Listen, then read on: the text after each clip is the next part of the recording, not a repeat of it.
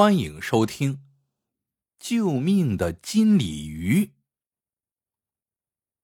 刘大江和秀娟小两口在镇小学门口开了个小卖铺。他们两口子都是勤快人，又挺有经济头脑。这不，最近学生们流行养蚕宝宝，刘大江便起了个大早，去银行取了存款，准备去进些桑叶卖。等他取了钱往回赶的时候，在车站捡了个手绢包，包里大钞小钞的有上千元。这事儿啊，撂有些人身上，兴许就昧下了。可大江不是这号人，他想，包里碎钞多，丢钱的多半是个穷人，这钱没准是借来救命的，谁丢了钱？这不得急死吗？准得回来找。这么想着，大江没有离开，傻傻站在道边等那丢钱的人。大江足足等了两个钟头，终于有一个女孩跑了过来，满脸汗水，扯住大江，急火火的问：“大哥，您在这里看没看到一个包包？”大江说：“看到了，也捡到了。”接着，他问了包的样式，里面装的什么。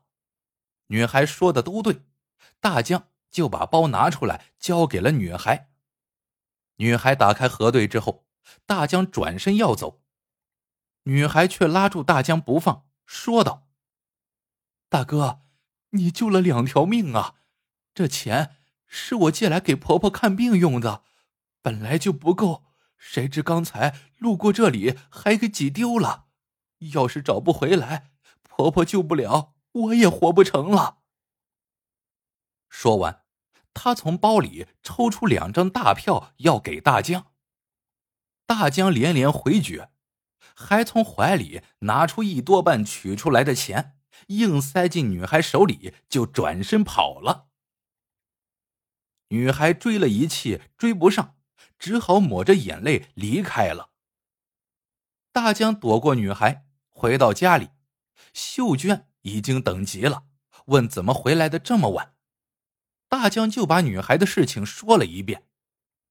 秀娟说做的对，可说完，她却发愁的看着大江，欲言又止。急得大江问了几回，才说道：“小宝来信了，说学校又追他交齐学费了，咱家存款也不多。”本来想着这钱够了，现在怎么办呀？大江听了也发愁。小宝是个孤儿，吃百家饭长大的，在县高中读书，学费一直是大江两口子包下的。夫妻俩本来商量好，把存款取出来给小宝交了学费，再去临县买桑叶。现在这钱给了女孩大半。眼瞅着够交学费的，没买桑叶的，两口子对望着发愁。过了一会儿，大江说：“这么办吧，明天你先把小宝的学费给寄去，这是大事。买桑叶的钱，一会儿我出去借不就行了？”秀娟说：“好吧，我回娘家看看有没有多余的钱。”这样，两人连夜出去借钱，好在亲朋好友都爽快，一两天就把钱借回来了。钱一凑齐了，大江就开农用车去了临县。谁知他好久没走这段路，不知道这里的路况，车给颠坏了。这里前不着村后不着店的，很少有车来。大江干着急也没有办法。就在这时，大江身后上来一辆农用车，车上坐着一对小夫妻和一个中年妇女，车型和大江的车一模一样。其实，大江的车毛病不大，换个小零件就行了，只是大江出门急，忘准备了。这时，大江像是看到了救星，可没等他拦，那车自己停下了。小夫妻中，女的跑过来，拉着大江喊恩人。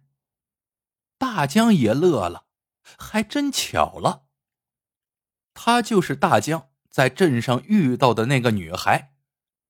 女孩叫过丈夫和中年妇女，说道：“妈，二奎，这就是我跟你们说的恩人。”原来，女孩叫兰草，和二奎是新婚夫妻。那天，二奎妈突发心脏病，二人把妈妈送进医院，却没带够钱。兰草慌着跑回村借钱，钱没借够不说，回去路上还把钱给挤丢了。幸亏碰上了大江，不仅找回了钱，还把钱给凑够了。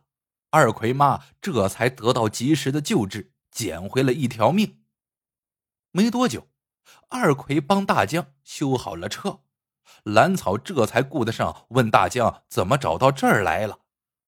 大江就把家里缺桑叶的事情说了一遍。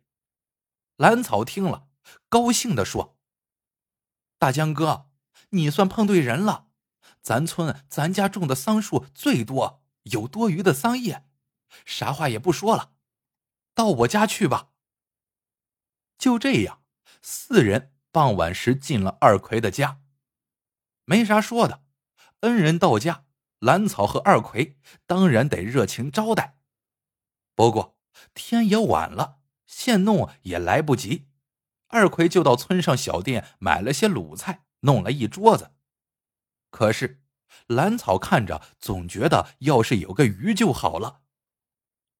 二奎妈听了，犹豫一下，跟二奎说：“那就把西屋养着的两条金鲤鱼给杀了吧。”大江看到二奎妈说这个话的时候，眉头是皱着的，心想：是什么样的鲤鱼让二奎妈舍不得呢？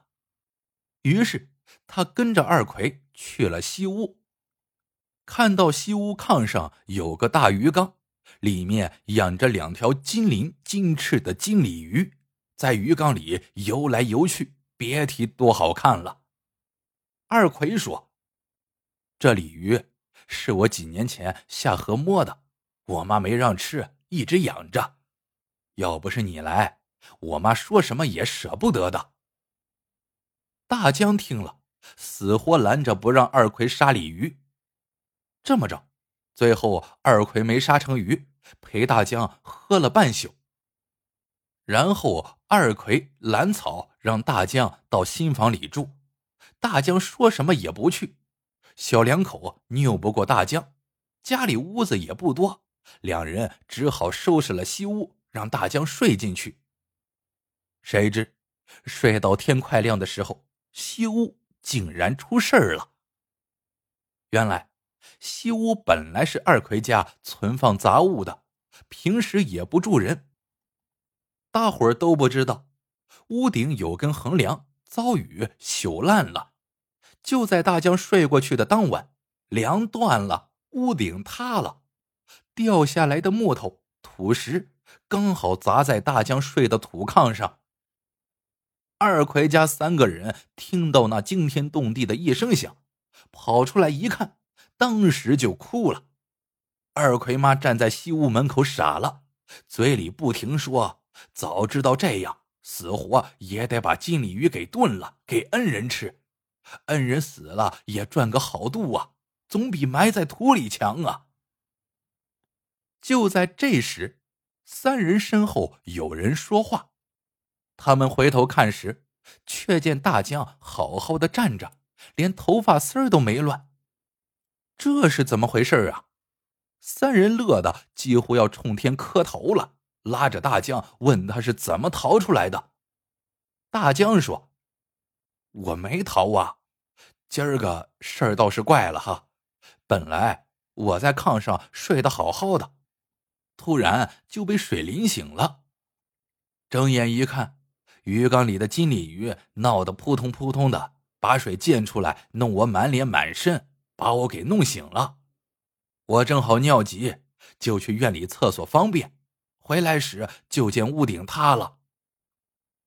一家人围着大江这个乐呀，说大江这是好人有好报。要是昨晚上真的杀了金鲤鱼，也免不了这场灾祸。只是可惜了那两条金鲤鱼，准给砸死了。大江一拍脑门，说道：“也许不会呢。我出来时怕鱼在闹腾，弄湿了炕不好晾，就用地上的木板把鱼缸给盖上了，把这缸放角落里了。”果然，四人进屋里一看，尽管炕上落满了木头土块，可那鱼缸因为放在角落里，还有木板盖着，还真没被砸坏。两条金鲤鱼好好的待在里面，也不闹了。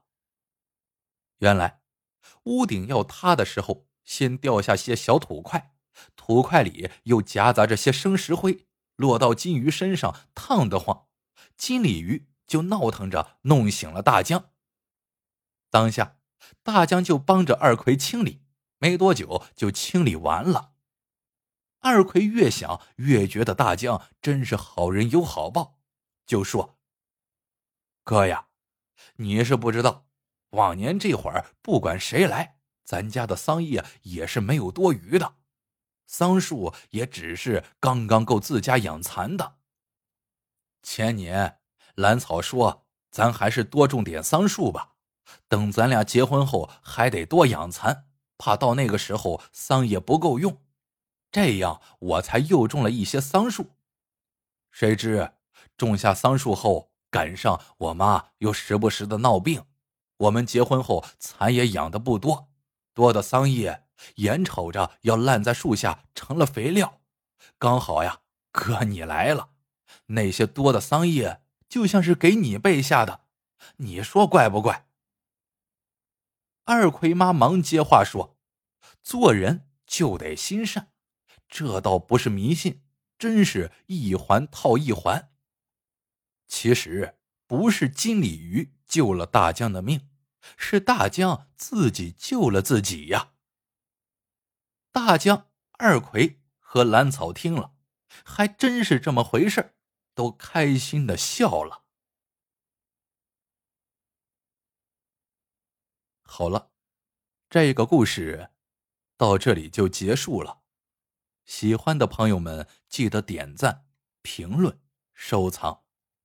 感谢您的收听，我们下个故事见。